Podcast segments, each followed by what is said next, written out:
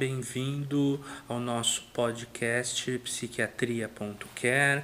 Eu sou Cláudio Jerônimo da Silva, sou psiquiatra e temos aqui conversado já algumas é, vezes sobre é, este assunto, doenças relacionadas a uso de substâncias psicoativas e nós estamos numa série de podcasts falando sobre maconha.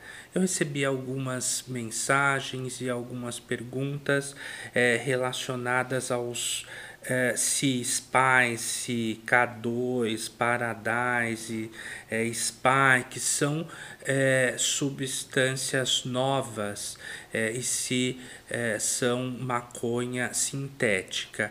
É, realmente existem cerca de 20 nomes ou uh, para maconha sintética e esses nomes aí, Spice, K2, realmente são nomes utilizados uh, para nomes comerciais utilizados para maconha sintética. Lembrando que este assunto maconha sintética tem lá no meu site psiquiatria.care um texto mais técnico sobre isso e sobre os riscos disso e do uso da maconha sintética. Nós vamos hoje responder a uma pergunta que é: a maconha causa dependência e como eu sei que alguém está ficando dependente de maconha?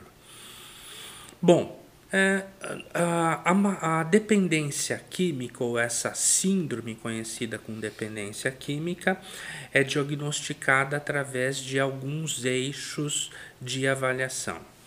É, o, imagine uma pessoa que começa a usar maconha, aumenta a frequência de uso e começa a é, preferir é, esta atividade em detrimento de outras. Por exemplo, eu prefiro ficar é, com os meus amigos é, usando maconha a assistir um filme ou a fazer algum outro passeio ou a estar com a minha namorada ou eu prefiro ficar com uma namorada que use também maconha, ou seja, isso a gente chama de estreitamento de repertório.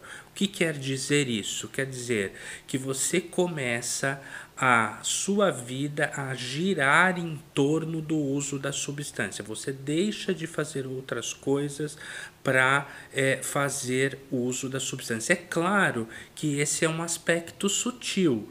Eventualmente, você começa deixando de fazer algumas coisas para poder é, usar a substância e depois você começa deixando várias coisas e depois muitas coisas e depois quase tudo você deixa de fazer em função do uso, né?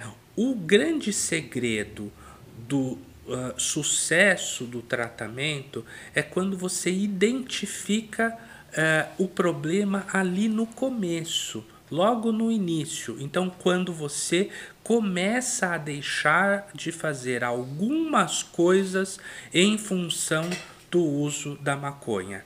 Isso já é um aspecto relacionado à dependência, é um indicador de dependência é, e você é, pode ao longo do tempo é, ir aumentando este problema, deixando de fazer várias coisas, muitas coisas e quase tudo em função do uso de maconha.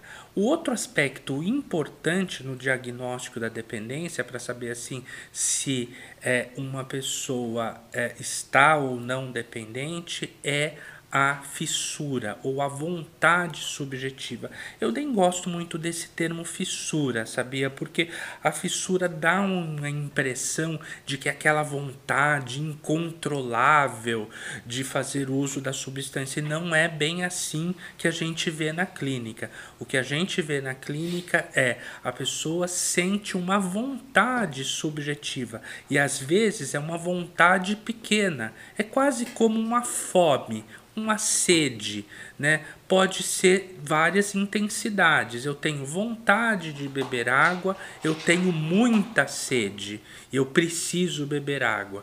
É mais ou menos é, por aí. Às vezes você tem uma pequena, as pacientes que têm uma pequena vontade é, de fazer uso e pacientes que têm uma fissura muito grande. Um outro aspecto importante relacionado à dependência química é a tolerância.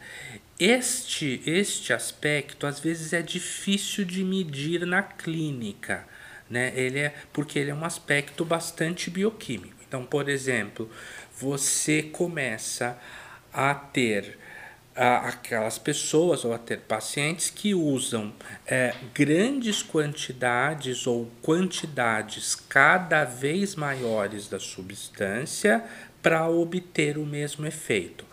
Veja, não é é, só aqueles pacientes que usam assim, eu preciso usar grandes quantidades para obter efeito. Não, também é um aspecto progressivo que acontece aqui.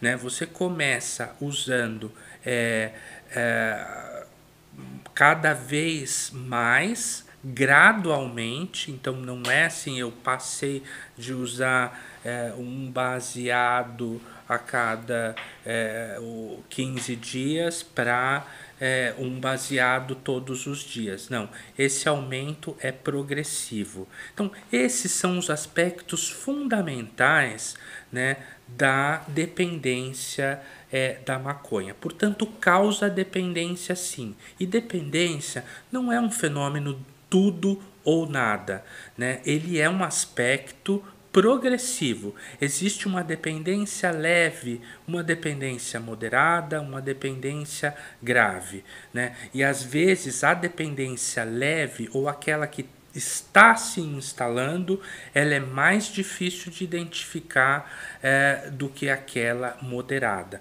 Mas o ideal seria já perceber é, quando isso é, se instala para intervir rapidamente logo no início. Como qualquer doença mental, como qualquer doença, o diagnóstico precoce é o principal fator prognóstico da dependência de maconha.